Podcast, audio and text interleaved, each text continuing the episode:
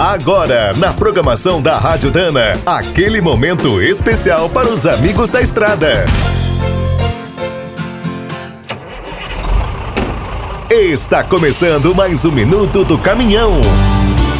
Fique por dentro das últimas notícias, histórias, dicas de manutenção e novas tecnologias.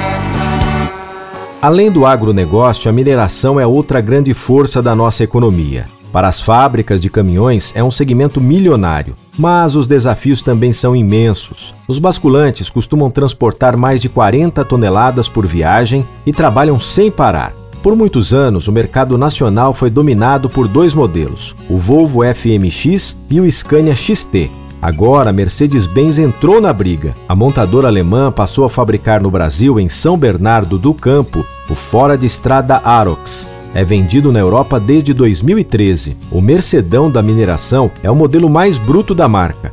Usa o potente motor OM 460 com 6 cilindros, 13 litros e 510 cavalos. O câmbio é automatizado com 12 marchas. É vendido apenas na configuração 8x4, com dois eixos de tração e dois eixos direcionais.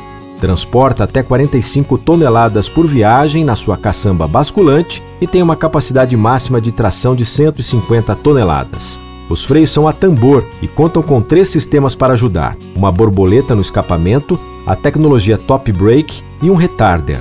E para encarar qualquer desafio, o Arox também é todo reforçado. A parte mecânica tem chapas de proteção e até o chicote é especial.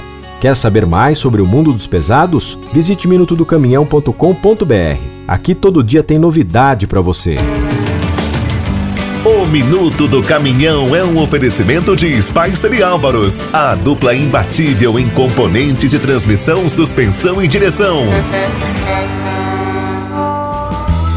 Quem é do trecho já sabe, para ficar bem informado, a Rádio Dana é sempre a melhor sintonia.